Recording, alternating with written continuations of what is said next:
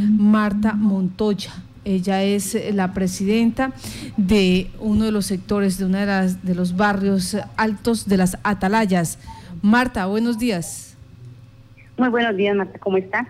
Gracias. Estamos viendo también un video que ustedes nos hacen llegar sobre eh, un puente que en este momento les servía a ustedes de conexión para eh, ingreso a este sector. ¿Qué fue lo que pasó? Eh, sí, Marta, pues primero gracias a Dios por este día, a ustedes por permitirme eh, explicarle a la comunidad lo que nos aconteció con este puente. Realmente hace 20 días eh, habíamos tenido un socavón del puente de la vereda hacia la vía principal y la comunidad se reunió, hizo unos aportes y se le hizo un arreglo mediático.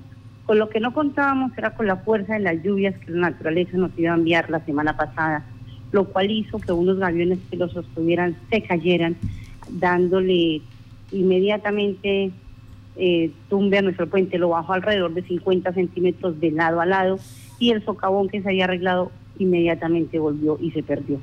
Entonces, pues nosotros preocupados con esta situación, empezamos a, tocar puertas, a enviar videos, a que nos a que se dieran cuenta que realmente tenemos necesidad de las administraciones, tanto municipal como departamental, para subsanar. En este momento sería también algo mediático o poderlo retirar en este momento de donde se encuentra para que cuando llegue el verano nos colaboren con un arreglo definitivo. Este, este puente, la longitud, ¿cuánto a cuánto asciende?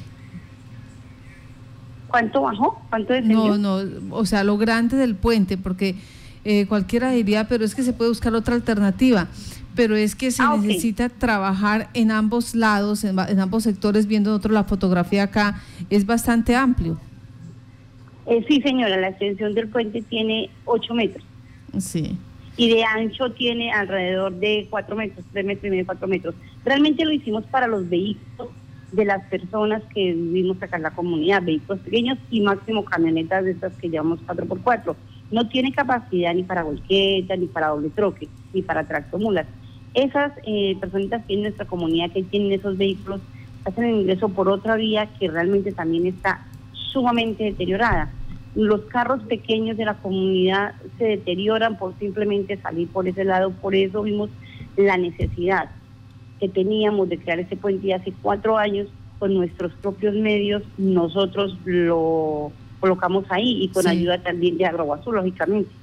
Entonces, las vías nuestras están, están dañadas, hemos hecho eco en todos lados y la administración municipal y departamental son conocedoras de nuestra situación.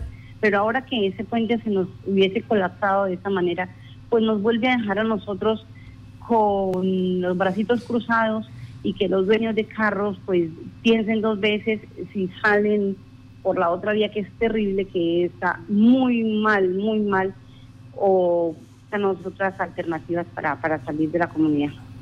Bueno, ustedes hicieron ese puente hace cuatro años y en ese momento cuando sucedió esto, la administración de Agua Azul, ¿qué les ha dicho? Bueno, en el día de ayer eh, supimos que la alcaldesa, la otra Marta Joana Moreno, delegó al secretario de Infraestructuras para que en el día de hoy se encuentre con nosotros eh, en orden de la mañana. Tengo entendido que a las ocho y media él vendrá a mirar em, el impacto del daño que se dio en nuestro puente y comprometerse con nosotros, cómo pueden ayudarnos para que la parte privada, las empresas privadas nos den la manito para subsanar este impacto que tenemos. ¿Cuántas familias viven en Altos de las Atalayas?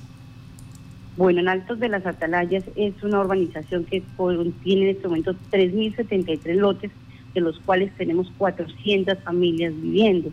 Le decía yo a alguien ayer que si hacemos una multiplicación rapidita de tres personas por familia, tendríamos alrededor de 1.200 personas en este momento en nuestra comunidad.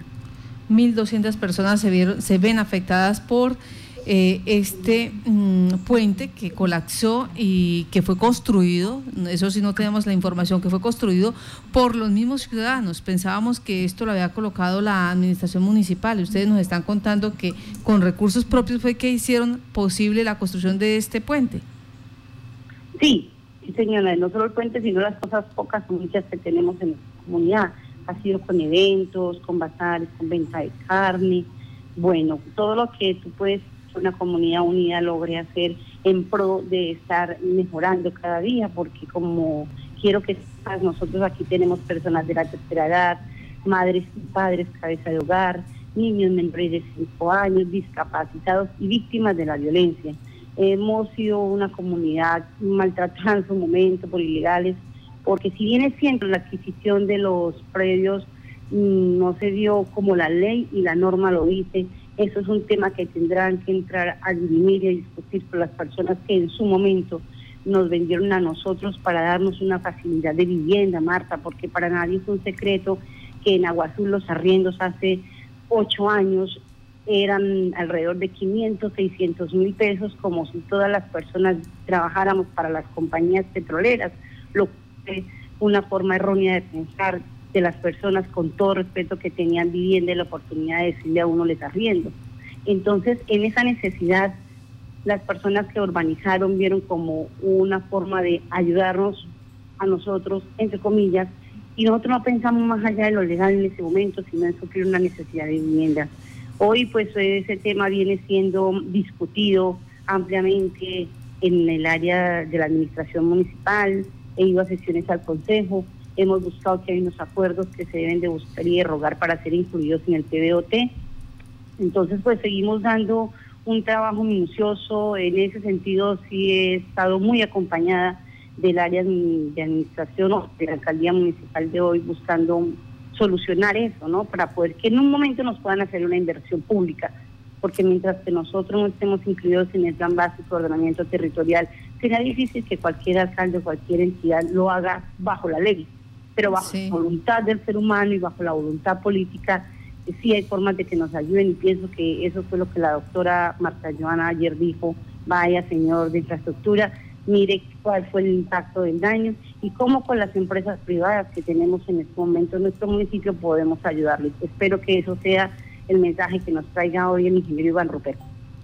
Bueno, esta es la situación que están viviendo en este momento, 1.200, promedio de 1.200 eh, habitantes de este sector y la súplica que le están haciendo tanto al municipio de Aguazul como al departamento para poder arreglar esta infraestructura o, más bien eh, hacerlo nuevamente porque ellos dicen ya colapsó, ya eh, la fuerza del agua mostró que los arreglos que se hagan allí no son suficientes. Marta, gracias por estar en contacto Noticias, por contar lo que está sucediendo en este sector. No, Marta, mil gracias a ti por tu displicencia eh, a Dios por permitirnos comunicar contigo y decirles pues aquí estamos, somos una comunidad que hemos tenido muchas necesidades, pero siempre hemos dicho tenemos este problema y hemos dicho también tenemos esta solución. Nuestras manos están prestas a trabajar, a poner el día de trabajo que corresponda, a ayudar a lo que tenemos que ayudar, pero pues que nos miren nos digan sí, vamos a ayudarles con esto y para adelante. Tenemos es que demostrar la verdad que se tiene, esa gente llanera que tanto amo, yo que soy adoptada, pero que siempre he pensado en mejorar la calidad de vida de las personas que están en mi entorno, porque si nosotros estamos bien, el municipio está bien y el departamento. Mil gracias a ti por tu atención. Dios te bendiga grandemente.